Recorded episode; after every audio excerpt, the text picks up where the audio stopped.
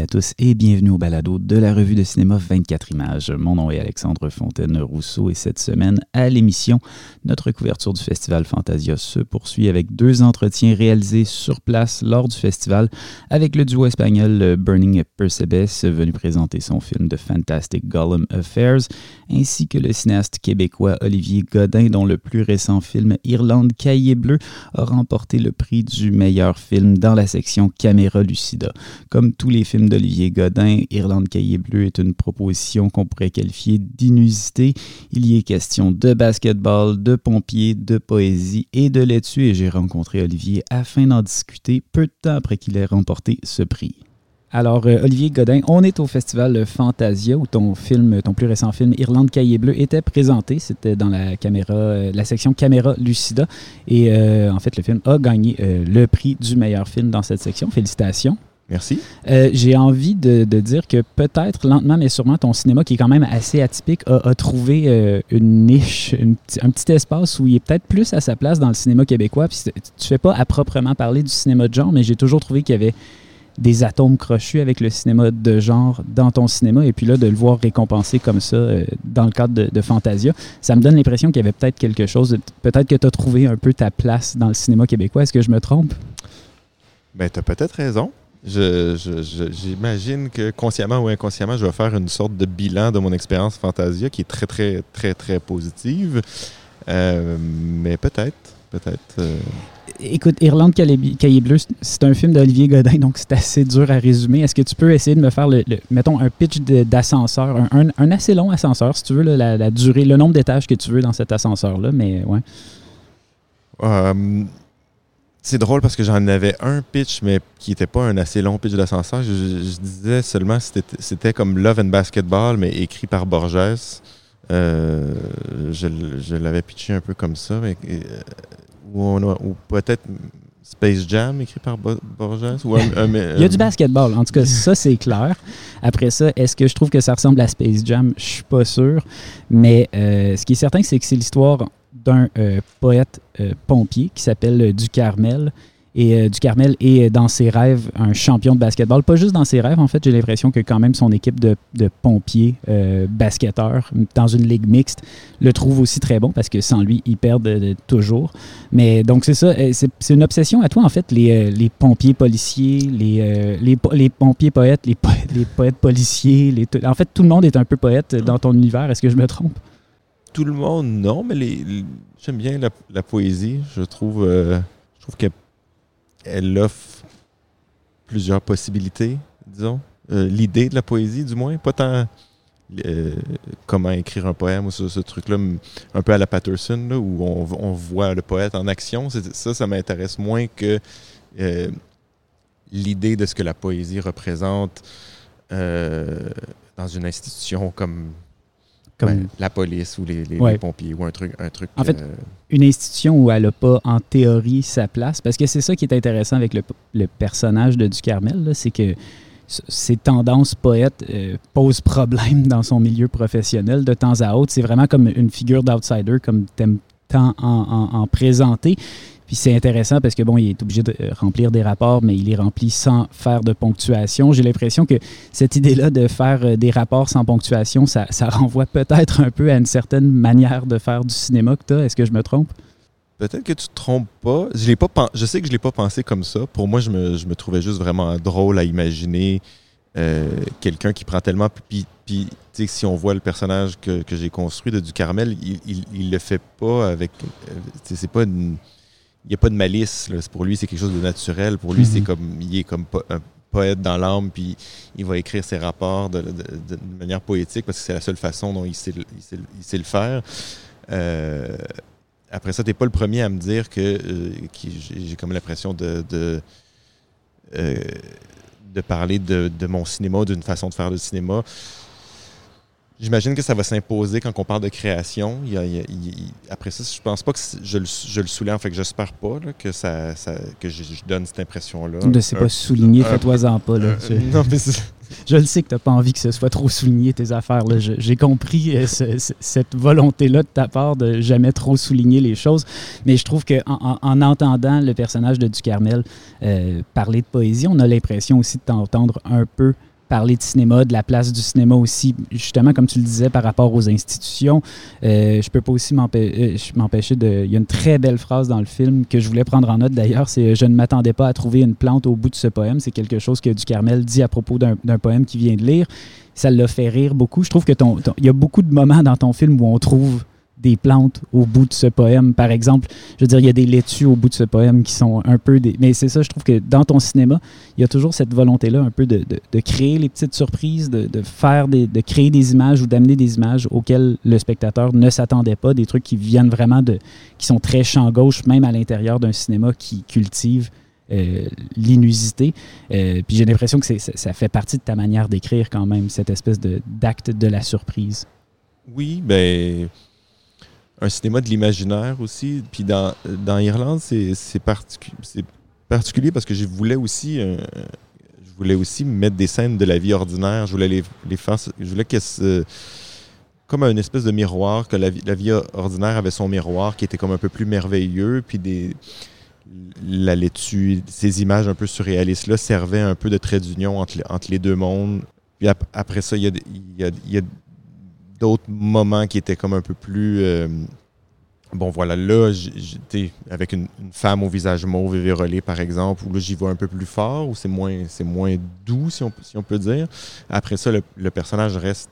Euh, est interprété avec une certaine douceur quand, même par, euh, par Joanna Nutter. Mais, mais en fait, il y avait cette volonté-là, je pense, de, de, malgré ce désir-là, de, de, créer des images un peu comme euh, étonnantes et surprenantes, de, les amener avec une certaine douceur, avec, euh, et ce qui aurait peut-être pour effet de les rendre encore plus surprenantes. quand on saute d'un univers à l'autre, euh, sans dire que, sans qu'on sache vraiment lequel est le rêve. Il y en a un qui est un peu plus onirique, si on veut dire, mais il reste que dans l'autre, celui qui se passe en été, est-ce que c'est des pompiers avec des tricornes puis des grosses oui, c'est ça. Ta, direction artistique, ton idée d'un pompier n'est pas conventionnelle en partant. Là? Ben oui, ça, c'est la, contrainte. Euh, l'explique un petit peu. Mais en même temps, on, aurait pu opter pour des, des, costumes de pompiers plus traditionnels. Je trouve ça plus intéressant de. Un, un mot que tu viens d'utiliser à quelques reprises, puis je trouve qu'il est quand même assez très subtilement représentatif de, ton cinéma, c'est la douceur. Je trouve que tu es un cinéaste de la douceur quand même. Ah oui, ben je suis content que tu dises ça. Des fois, j'ai pas eu. Mettons, faux métier, je, je, voulais pas trop aller dans la douceur. Je voulais ça plus gras, le mhm. film que j'avais fait avant. Et là, j'avais, je trouvais que quand j'ai décidé de travailler avec Emery, le personnage de Ducarmel, je, je pouvais pas aller dans. Il fallait que je euh, lui amenait tellement quelque chose de. il, incarnait tellement une sorte de, douceur. Je n'aime pas le mot fragilité, mais une sorte de.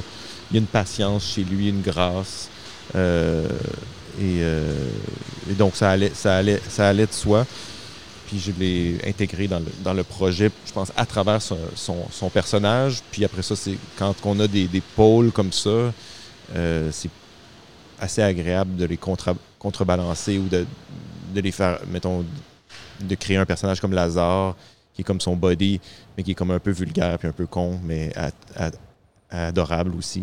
Et, qui est joué par un, acteur que tu mets euh, fréquemment en scène, on va se le dire. Lentement, mais sûrement, tu es un peu en train de te bâtir une, troupe quand même. J'ai l'impression que peut-être tu demandes quand même un jeu particulier de la part de tes comédiens. C'est pas comme dans les, la tradition du jeu. Euh, mettons, il y a peu de gens qui dirigent leurs comédiens comme toi dans le cinéma québécois. J'ai l'impression qu'ils leur demandent de faire les choses que tu leur demandes de faire, de, parler de la manière dont tu leur... Est-ce que tu as l'impression qu'à force de travailler avec les mêmes gens, tu réussis un peu à peaufiner puis à, avoir un meilleur, euh, une meilleure, un meilleur échange, quelque chose de plus naturel? Puis de, OK, vous savez dans quoi vous vous embarquez, c'est un de mes films. Là, on, on peut travailler sur cette, cette logique-là, ce ton-là, puis un peu l'amener ailleurs? Oui et non, parce que euh, il en demeure pas moins que chaque acteur est différent et que même avec que ce soit un bon scénario ou un autre, il, faut les, les diriger selon, euh, selon enfin, une la façon dont, cet acteur-là, l'acteur en question, euh, reçoit le texte. Ou, enfin, il faut être à l'écoute de, de, ce qui de où est-ce que l'acteur. Parce que ça reste un travail collaboratif, même si c'est sûr que le rapport de confiance est déjà établi. Mettons avec Eve Duranceau, ça fait. Je pense qu'on a fait 12 films ensemble. Oui, c'est ça quand même. Fait il y a comme ce, il y a comme un jeu entre elle et moi où on n'a plus besoin de se dire grand-chose. Elle comprend tout de suite. Je lui donne quelques notes, puis aussitôt j'ai compris. Elle, a compris, d'accord, on, peut, on peut passer à autre chose. Euh, puis d'un personnage à l'autre, puis d'un acteur à l'autre, ça, peut changer. Comme, mettons, avec le personnage de Lazare, ben, c'est pas, pas tout à, pour Étienne Pilon, c'était pas tout à fait le même rôle que dans d'autres. Et là, j'avais envie de lui donner un peu plus de latitude, un peu plus de, lui permettre d'improviser, par exemple, pour un peu déstabiliser Emery, qui, en était à son premier gros tournage, voir un peu qu'est-ce que ça allait créer. On a fait beaucoup d'ateliers euh, euh, avant le tournage pour le préparer, mais aussi pour lui montrer que sur, euh, sur un tournage, ben, il peut se passer plus que qu'est-ce qui est écrit sur le, sur le scénario, qu'on, que dans une certaine mesure, on est à l'affût, puis on compte un peu là-dessus. On se met en, danger. Par mettre en danger, je veux dire, on tourne avec peu de moyens. euh, souvent, on n'a pas beaucoup de temps pour faire les scènes, puis ça fait en sorte qu'on doit les penser autrement euh, par, la, par la force des choses. J'ai voulu le, Ça, c'est quelque chose dont, Étienne est très conscient quand il travaille avec moi que, OK, on a, on a, on a, souvent peu de temps, il faut, faut, bien se préparer pour ensuite pouvoir euh, aller, aller ailleurs. Parce qu'il y a d'autres acteurs qui, préparent qui préfèrent ne pas trop se préparer pour justement euh, donner plus de là-dessus. Puis ça, ben, c'est à moi d'essayer de travailler, de composer avec ça, tout en cherchant une, sorte de sentiment d'unité. mais à, mais après ça, je travaille aussi sur de, créer une espèce de distance. le jeu de, de Emery puis le jeu d'Étienne n'est pas le même. Après ça, on arrive avec, avec, euh, avec euh, le personnage d'Eve Duranceau, par exemple, Colombine, où tout est réglé au quart de tour, là, la, virgule près. Il y a quelque chose de très presque robotique dans son, dans son interprétation de mécanique et euh, de violent aussi.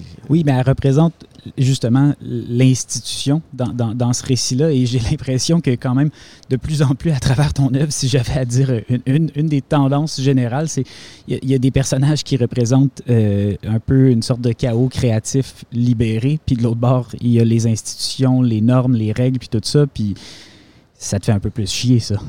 Oui, mais en même temps, je leur donne de l'amour. Hein? Ah, absolument. Euh, ce que Eve fait dans ce, film-là, c'est quand même pour moi euh, extrêmement généreux et jouissif. Et puis, c'est, ce qu'elle dit, on, ne peut même pas. C'est une forme de, poésie bureaucratique, euh, d'envoler, où, même moi, j'ai pas accès à ce qui se passe vraiment dans, sa tête. La formule de poésie bureaucratique, je pense que c'est la première fois que j'entends ça. Enfin, c'est comme ça que je, l'ai pensé, son personnage. Je voulais pousser dans un, dans un extrême. Euh, mais c'est sûr que c'est une allégorie un peu facile, c'est-à-dire qu'elle incarne une forme d'autorité qui est comme. Euh, qui représente cette espèce d'obstacle euh, à, à, ce qui pourrait être le poème. Et, et, voilà. J'ai envie de te poser une question plus par rapport à, l'acte créatif, l'étincelle. Je veux dire, tes, scénarios, tes synopsis, tes idées sont, comme on le disait, un peu champ gauche. Je veux dire, euh, qu'est-ce qui te donne éventuellement. C'est quoi l'étincelle initiale d'un projet euh, d'Olivier Godin? Je, me demande toujours d'où ça part. C'est comment ça se développe dans ta tête, mais c'est quoi au, départ l'image? Est-ce que c'est une image justement? Est-ce que c'est une idée? Ben, qu'est-ce qui, qu'est-ce qui est l'amorce? je pense qu'il y a plus qu'une étincelle, d'où peut-être cette qualité brouillonne-là qu'ont mes films que je, que je revendique parce que je vais suivre euh, une étincelle, par exemple, ou je vais, je vais l'explorer, si on peut dire, que ce soit une image ou le désir de travailler avec un acteur, ou un mot, par exemple, ou une idée comme, euh, comme un poème qui se termine sur une, plante, par exemple, euh, qui, était, qui, était quelque chose de très spécifique que j'avais que, que, que j'avais en tête. Euh, ben, j'ai toutes ces idées-là, puis euh, après, j'essaye de les. Mais dans, dans, le cas, je dois dire, de, de Irlande Cahier Bleu, c'est aussi un projet que ça fait vraiment longtemps qui traînent dans mon ordinateur que j'essaye de financer par, par toutes sortes de moyens. Ça a déjà été un scénario là, de, qui, avait été pensé pour être fait avec un budget de 2 millions de dollars, puis, euh, puis qu'on a déposé auprès des, de, la tout ça. Puis, tout, puis là, il y a comme on l'a enterré à la SODEC parce que c'était il l'avait refusé, puis on l'a déterré, puis là, je l'ai réécrit, puis je l'ai repensé. Fait que ça, ça lui donne encore plus une espèce de, de, euh, teneur un peu. C'est-à-dire que j'ai abandonné dans, ça, j'ai abandonné des fils, j'ai abandonné des, des, des, arcs narratifs. Euh, il y a des amorces de ça que, je, consciemment je, laisse là parce qu'il il y a des, choses là-dedans que je trouve intéressantes, que ce soit euh, des fois des répliques ou des personnages euh, qui apparaissent, qui disparaissent. Il y a beaucoup de personnages. Euh. Je trouve ça intéressant que tu mentionnes ces amorces-là, ces amorces-là que tu laisses là. J'ai l'impression que dans, tes films, il y a toujours la promesse de deux ou trois autres films ou le rêve de deux ou trois autres films qui cohabitent avec celui qu'on est en train de regarder. Oui, oui. Ça, c'est un jeu, en fait, auquel j'aime bien me prêter avec les acteurs. C'est d'imaginer une suite à tout ça.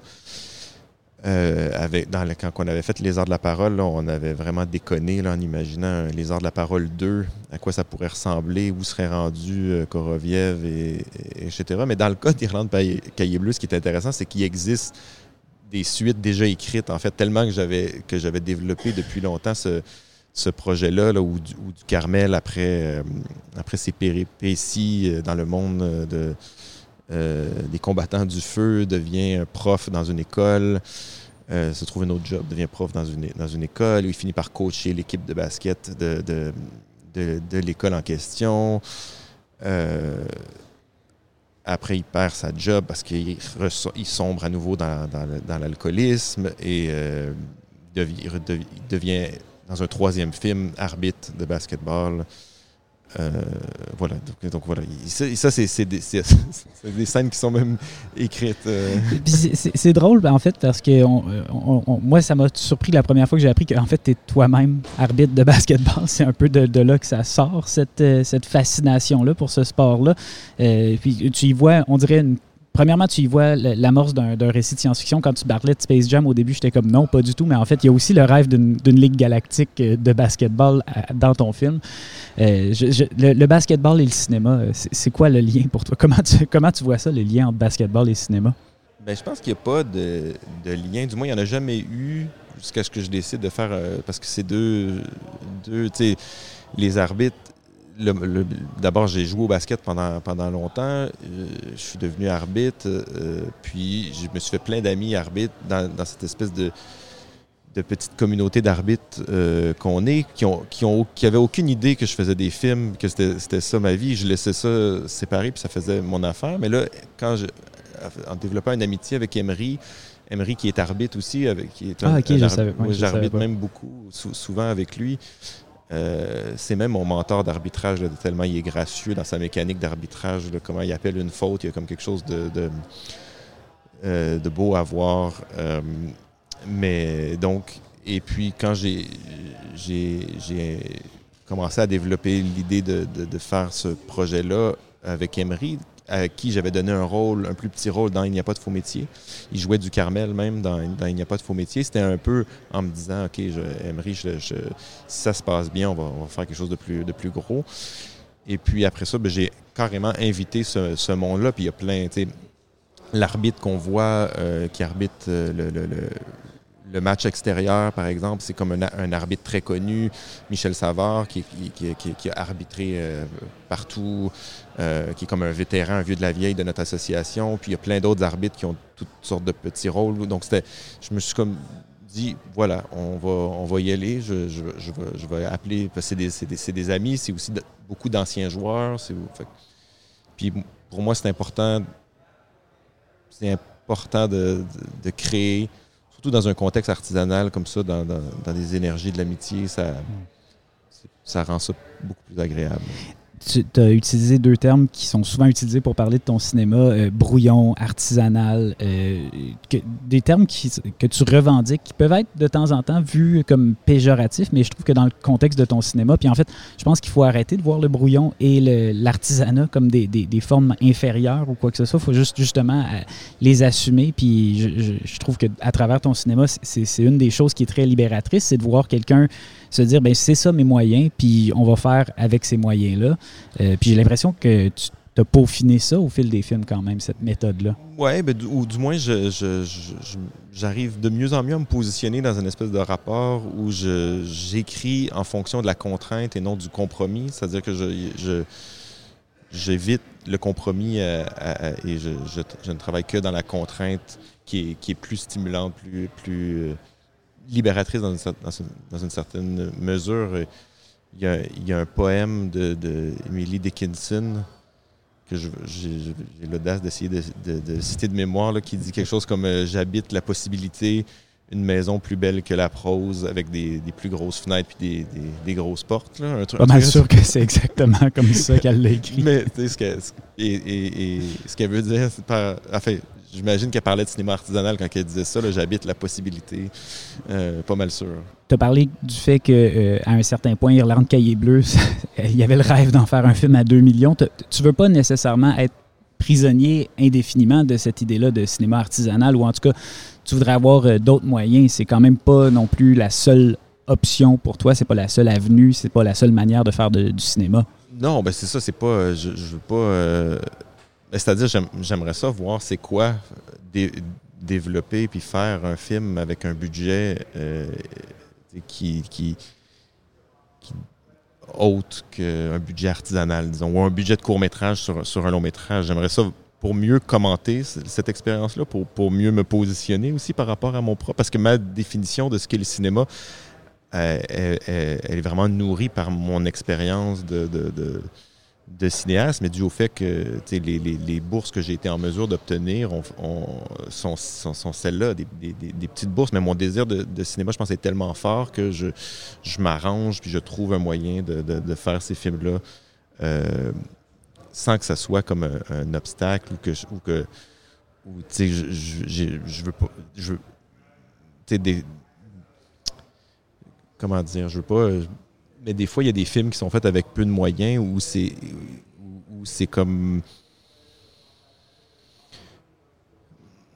Enfin, j'ose pas aller trop dans, cette idée-là parce que je veux pas de, je veux pas avoir l'air de, de, bâcher comme c'est très dur de, faire un film, mais euh, mais il y a moyen d'être de, demeurer créatif avec, avec très peu de moyens. En fait, c'est ça que c'est ça que je veux dire, plutôt que d'avoir faire de, de faire un cinéma pauvre qui a l'air pauvre et, euh, puis je, je veux jamais qu'on me dise Hey, ton film est vraiment bon euh, malgré son budget ou ce genre de, de, truc-là. J'essaie de, de me. J'essaie que ça soit même pas dans la conversation, en fait, le truc de budget. Après ça, il y a. évidemment, ça, ça, ça, y, a, des gens, selon leur sensibilité, qui valorisent certaines choses que, que moi, je valorise moins quand je vais au cinéma. De la même manière que euh, le côté brouillon, il y en a qui c'est pas ça qu'ils recherchent. Moi, des films trop bien écrits, ça, m'énerve. Des films où je sens trop, euh, euh, soit où ça s'en va, ou, même quand c'est réussi, comme le, film que j'ai vu à Fantasia, j'oublie le, nom des réalisateurs, mais Femme, je sais pas si tu l'as vu, Femme. Non, je l'ai pas vu. C'est trop bien écrit, ce film-là. C'est vraiment bon, mais c'est trop bien écrit. Ça, c'est mon avis. Mais euh, ça revient à cette idée-là d'écriture poétique. en fait, il y a une écriture scénaristique qui est l'écriture conventionnelle qu'on valorise au cinéma. Toi, j'ai l'impression que tu, valorises un cinéma euh, qui est un cinéma de la poésie, carrément.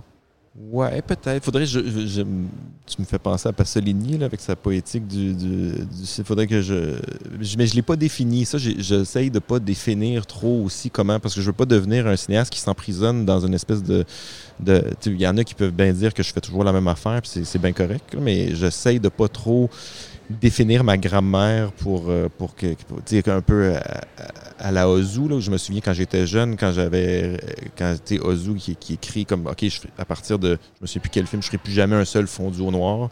Puis là, toute sa, toute sa vie, il en fait pas un. Là, ça, ça c'est comme, quand t'es jeune, tu vois ça, c'est impressionnant, tabarnouche. Oui, Mais là, j'essaie de, de pas, euh, de juste... euh, oui pas, tomber dans les, la relation dogmatique à la création. Exact. Ou, ou, ou, je la théoriserais là, un peu comme la, poétique du cinématographe de Jane Green, où, j'ai comme l'impression que depuis qu'il a écrit ça, ses films sont comme moins intéressants parce que comme s'il avait trop cerné qui qui était créativement parlant, et puis qu'il y a moins d'espace pour. euh, puis il y a comme quelque chose de peut-être que je ressens un peu. C'est peut-être parce que je l'ai lu, peut-être si je l'avais pas lu, j'aurais pas. Mais y quelque chose d'un peu plaqué sur, sur ses idées, alors que je trouvais que ça respirait plus dans tout- toutes les nuits ou, euh, euh, le monde vivant ou, autre.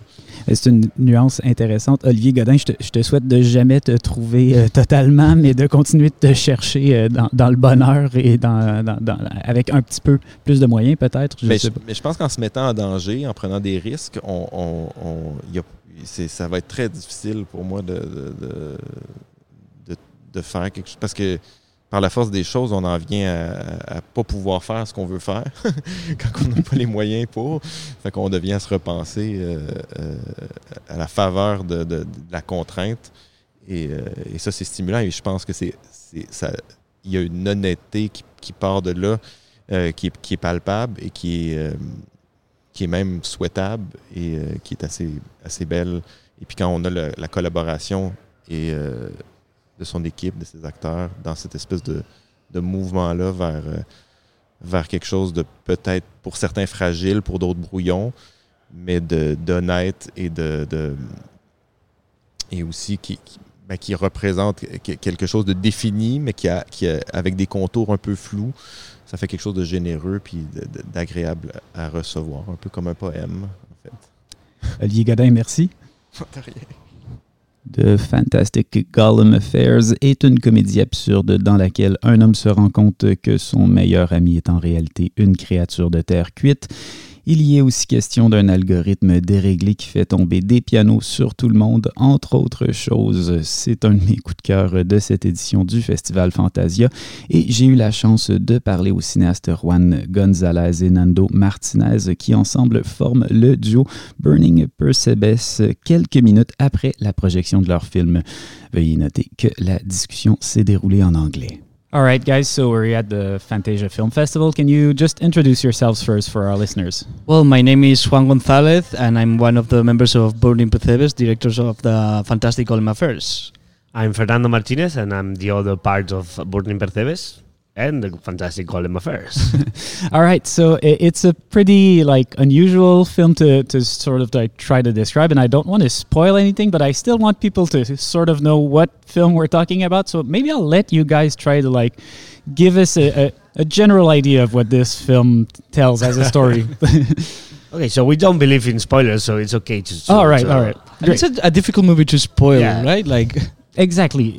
But maybe you have like the things you really want people to discover by themselves. I don't know. Yeah, no. So it's the, the movie. Like it all starts when when two friends are taking some beers in the rooftop, like after a party, and one of them falls, and when he falls, he shatters in millions of Like pieces. literally, like Yeah. shatters. So all the movie is meant to be like the investigation of his friend about what has happened, but that's that's only the excuse to talk about a story of uh, growing up and and confronting life for the first time without your like this um, Support. support, no, like for yourself, like this kind of coming of age, but like in a way we we think it's uh, more real for us or our context, like is when you get to the 30s and you've already been here since you you finished your studies and and you really really have to to take the the leadership in your life. So uh, you guys work as a duo. I was sort of wondering how that functioned. Like, who does what? Uh, is there like I, I- I imagine it can be, especially in writing comedy. It's fun to have a little back and forth. I think, and I feel like maybe that's what you guys just like shooting the, the ch- ch- chatting, giving each other's ideas, like bouncing off each other. I don't know if that's how you work, but I mean. How how does your duo work? Uh, well, we work like 50-50 in each process. Like, for example, writing, we just make like brainstorming, then we apply that to like a tiny structure, like maybe like a scheme of the of the film, and then we develop like at the same time. Like uh, he's writing a number of scenes, I'm writing another another one, and. Uh, and yeah, we always are in constant conversation. Like, uh, how, what do you think about this? How we can figure out this? And it's it, this is also applied to the um, way we direct the films and we edit, we Yeah, work in post production. Like the, the back and forth situation is Mm. like the best way to explain it. Maybe no, like we don't have that that expression in Spanish, so maybe we can use it now in in our Spanish interviews. Yeah. Well, uh, then I, I, I was wondering because it, it feels like uh, friends telling each other jokes uh, in some ways. I mean, how, how long have you known each other? Like, what's your relationship like? Like, uh, uh, have you been working together for long or? Uh, yeah. So we studied together in school. yeah. So Hi- we high school, right? Yeah, Like, high uh, school. Like in- we met when we were like 14 years old or something like that. And since then, we've been making videos for the internet. and we make like web series, and and after that, uh, Juan studied cinema and I studied fine arts. And while we were studying, we make a, we made our first movie. Uh, and this is the fourth movie we, we make, but the, the first two were like really punk, really um, Low budget. no yeah. budget. It, it wasn't even low budget. It was No no, budget. budget. All right, all. And then we, we kind of uh, wanted to grow up, and, and and we thought the best way to do it was to make a movie with uh, with more budget and and like kind of uh, a way to present ourselves to the cinema world. So we um, uh, ahorrar, uh, We, we, afford saved. we saved money for for maybe two years working in, in, in shitty works or whatever, and we make this this movie, uh, The Lizard Queen. So with that movie, uh, we we catch some attention uh, uh, in Spain, and we managed to get this distribution and uh, company to to move the, the movie around, and we we managed to get this production company to to make the Fantastic Golem Affairs, which is our first movie with like a a, a, a good, a good production, yeah. budget, and and a lot of people working there, and and all the things we needed to make the movie we wanted. This is the first time you can see what what really was on our heads. and it's very precise like the the film has a very careful style to it and i really enjoyed that it's it's it almost you mentioned wes anderson uh, during the q&a i feel like that it at some point i, I was like it's it's like if uh, wes anderson or even roy anderson like the two andersons like the very careful compositions and the colors that are very precise uh, directed uh, their own weird big lebowski. Like you also mentioned the, the, the and I, I- was like it's like someone pissed on his rug but it's his friend shattered but he's, he has that weird slacker vibe to him which really reminded me of the dude. But yeah like all of those influences like uh, how did they gel together like uh, what are your influences in a way Uh, well, all those that you just said, like Wes Anderson is an influence, but well, maybe more than an influence, is, I think it's something that we refer to because we have uh, like things in common, like well, the aesthetics, the the composition of the shots, and all this stuff.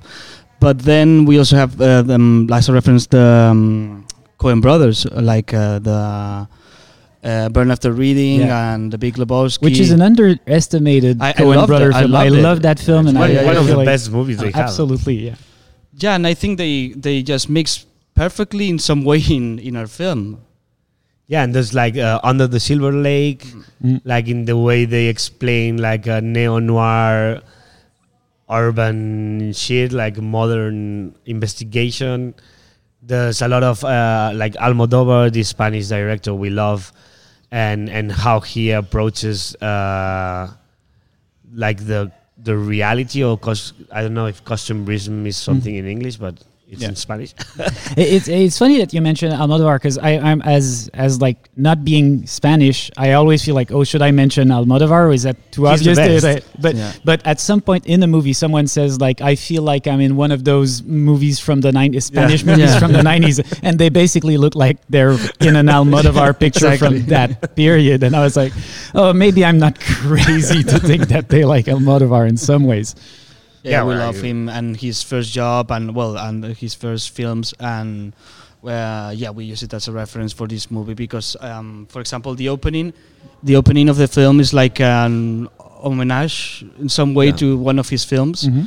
because it has like the same um, this canvas, the printed canvas in the in the background. Yeah, those painted canvas are interesting too. Yeah. Like uh, a lot of the film is very like made up. It's very uh, like do how do you approach that sort of like weird distance to reality? How why are you so interested in creating your own world instead of like shooting in reality? I because we thought like creating our own world was the best way to get the the viewer to enter in this uh, story where people writes uh, the death of other people where pianos fall from the sky and and it helps us uh, making this other universe where where reality can be a bit uh, different from us.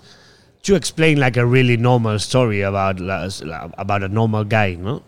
So uh, making things like pictorially or, or you can like see they are constructed was uh, was our way to create a, this um, this like strange but beautiful world where the movie happens and and we wanted to use like really practical effects and and go like kind of old school like we shot in in 60 millimeter, yeah. millimeters and like with this music like it's like a reference to Xavier Escobar uh, um, how do you say banda sonora like OST no, or soundtrack. sound soundtracks like from the old Hollywood and all that shit and like we wanted the pianos to, to, to be real and break and the and the and the um, puppets no to, to break Yeah. like the so th- that's that's why we were like kind of obsessed with uh with the aesthetics of the movie And uh, you mentioned pianos falling on people. You can't not think of the Looney Tunes when you're like, That was the main how, how much of an influence is Chuck Jones on your style? You know, At some point, yeah, no, like we trying to find this uh, debt that is really ridiculous, and like this company has this problem that the algorithm breaks, and they and yeah, the, people the can company that decides that the- how people die. exactly, so that people people can follow us. at home, yeah. and it, it just breaks, and then they it has stopped in this silly death, which is um, we had trying to figure out like which is the silliest way to die, and we thought like, yeah. Yeah. Pianos falling from the sky was the best way to. It's one of the silliest. Yeah. It's One it's of one of the most absurd. Uh, are you scared of uh, dying an absurd death? Like, is that like something that fuels you, or? Uh, well I I I rather die in an absurd way than like in a boring or like your heart stopped. It's not fun. so you want to die in a fun way, okay? And, uh, not now But, yeah, yeah. but eventually, yeah. So there's a. You mentioned the algorithm, and I feel like it's an interesting. And the social networks are represented all throughout the film, and it's. It's not set in a reality that's very like, as we said, it has a weird Yeah. texture to it and a distance, but it's also very much in the present, even though it has a retro aesthetic. Because hmm. it, it and that that fear of the algorithm that deals with our lives like and you you take it to a certain extreme in that script of yours like is that a was that like a conscious reflection on that that fear of like algorithms dictating what we do and stuff like that? Where it's just it's a funny idea let's go with it? So, like uh, a few weeks ago, in, in an interview, um, Bryce Efe, the the actor who who, inter- who made the main character Juan, uh, he said something like I really liked that the movie talks about uh, the algorithm broken, because our movie tries to broke or to break the algorithm in some way. No, we we're trying to make something the algorithm is not able to uh, classify Categorize, yeah, or, I or whatever. it. So I think there's something about that in the movie about uh, breaking the rules, like not in the, in like breaking the rules like we're bad guys, but like breaking like the canon, no, like the Yeah. how bodies have to be, how masculinity has to be, how relationships has to be. We're trying to to break that in because we think breaking them is like being more realistic than than not, no, like canon is normally the the the less realistic thing and the algorithm is something that's happening nowadays and nobody really knows what the fuck it is so the movie talks about that about what the fuck is the algorithm Uh, no Yeah, yeah, yeah. That's it. uh spanish films like that cross over to the, this side of the pond like they're the more unusual kind like almodovar obviously also like alex de la iglesia which is like if you think of like spanish genre pictures you think of yeah Alex de la Iglesia. And so I, I, I like to me it's sort of like your film is very odd, but it also like it, it it fits with an idea I have as an outsider of what like Spanish genre cinema is. But I feel like maybe that's like a skewed view of reality. That it's like you guys are actually like pretty oddballs, and there aren't. I, I like what what does uh, Spanish like genre cinema like? What is this? It- It's a fan- fantasy comedy. Like uh, I mean, but I mean, is there like? Do you feel like you have a, a place, or are you like total outsiders? we're trying to make a place in and step in but the thing is uh, most of the cinema in spain probably is drama and then comedy but like maybe regular comedy so what you can say like mainstream in so no it's not mainstream the world but like yes more white uh, like Yeah. more like, like widen, no, like Sí. uh, yeah, plain. yeah yeah yeah But I think like uh, we're not in Spain. We're not that considered in the genre. si- la- j- No, we're we're Yeah. because in Spain, genre is more related to horror films. Or horror, or like uh, uh, violent, crazy things like Alex de la Iglesia does, or like uh, Rec, o, o, ¿cómo se llama el director de el que quiere trabajar con Paul? Sorry. uh, Jaume Balagueró or Jaume Balagueró or Paco Plaza. They, they make like their approach is more like to horror or not scary, but well, that kind of things. So fantasy is not that common. It, it is beginning to be like there's this cool director from Irati, really good movie. If you if you had the opportunity, it's like historical it. one but without comedy but it's like yes fantasy for sure and like Dungeons and yeah. Dragons style right Yeah, and and there's like a big tradition in absurd, hmm. but not like it. It has never been considered like genre. But I think it, it things are changing now, and like in, in the whole world now, the Daniels win won the Oscar. That's crazy for people like us, because now uh, we can get more value. Like you know, like strange things can also be mainstream. Yeah. Because at the end, like mainstream, sometimes we use the word mainstream as a bad thing, but we don't think it's a bad thing. It's like we all as creators want to reach the more people possible because because we we make stories for people to listen or to see or to or to um, well, Enjoy? enjoy. Yeah, yeah. one last question and it, it goes into still like spanish culture. Like i think that there's one thing that defines a culture and it's its sense of humor. And i, I don't know how to define the spanish sense of humor but i mean i can when i see a spanish movie i think like oh that's a that's a spanish kind of joke. What, what is spanish humor guys? Well, it's difficult this question because, uh, for example, this sense of humor of ours, it's not the typical Spanish sense of humor. Like the um, movies that make like a lot of money in Spain is like uh, inside jokes about Spain and food and all this stuff. Yeah, and shit. we're trying to do another kind of humor. Um, but for example, in Catalonia, the sense of humor is really related to shit, like Ah. in all his forms. which is universal yeah, I, I think like uh, you could always say Spanish or Spaniards are loud and uh, s- eschatological and and like it uh, sexual in some way. No, like humor is really related to sex and to and to share and to grow things and and that's something that's there. Like Almodovar always talks about, no, like Yeah. sex and and strange situation uh, involving sex, or, and, or and there's a vulgarity that's very Yeah. enthusiastic. It, there's an Totally. Yeah, yeah. enthusiasm about vulgarity that's very Span- Span- Spanish, I think. totally totally agree. Well, thank you guys uh, so much for uh, answering a few of my questions. you. And Thank you. Uh, the film is great. Oh, Thank you very much. You're great too. Thank you. C'était donc Juan Gonzalez et Nando Martinez au sujet du film The Fantastic Gollum Affairs présenté au sein de la section Caméra Lucida dans le cadre du festival Fantasia. C'est déjà tout pour nous cette semaine. Merci d'avoir été à l'écoute du balado de la revue de cinéma 24 images. Si ce n'est pas déjà fait, je vous invite à écouter l'épisode précédent du balado dans lequel j'ai discuté de 19 films de la programmation de Fantasia avec Céline Gobert et Sylvain Lavallée. Je vous invite aussi à vous abonner au balado de 24 images. Notre couverture de Fantasia n'est pas terminée et ça reste la meilleure manière de la suivre. On se dit donc à la semaine prochaine et d'ici là, bon cinéma. Vous êtes les huit druides qui formeraient l'ordre du monde. Nous partons dans trois mois. À quoi est-ce qu'on doit s'attendre? Un très long voyage. Est-ce qu'on va aller sur la planète Lomac Votre itinéraire vous sera communiqué en temps et lieu, mais oui, vous verrez l'OMAC et ses terrains en fardoche gardés par des démons. C'est vrai que les démons interviennent dans le déroulement du jeu? Oui, mais les démons de l'OMAC ne sont qu'un obstacle parmi tant d'autres. Racontez-nous.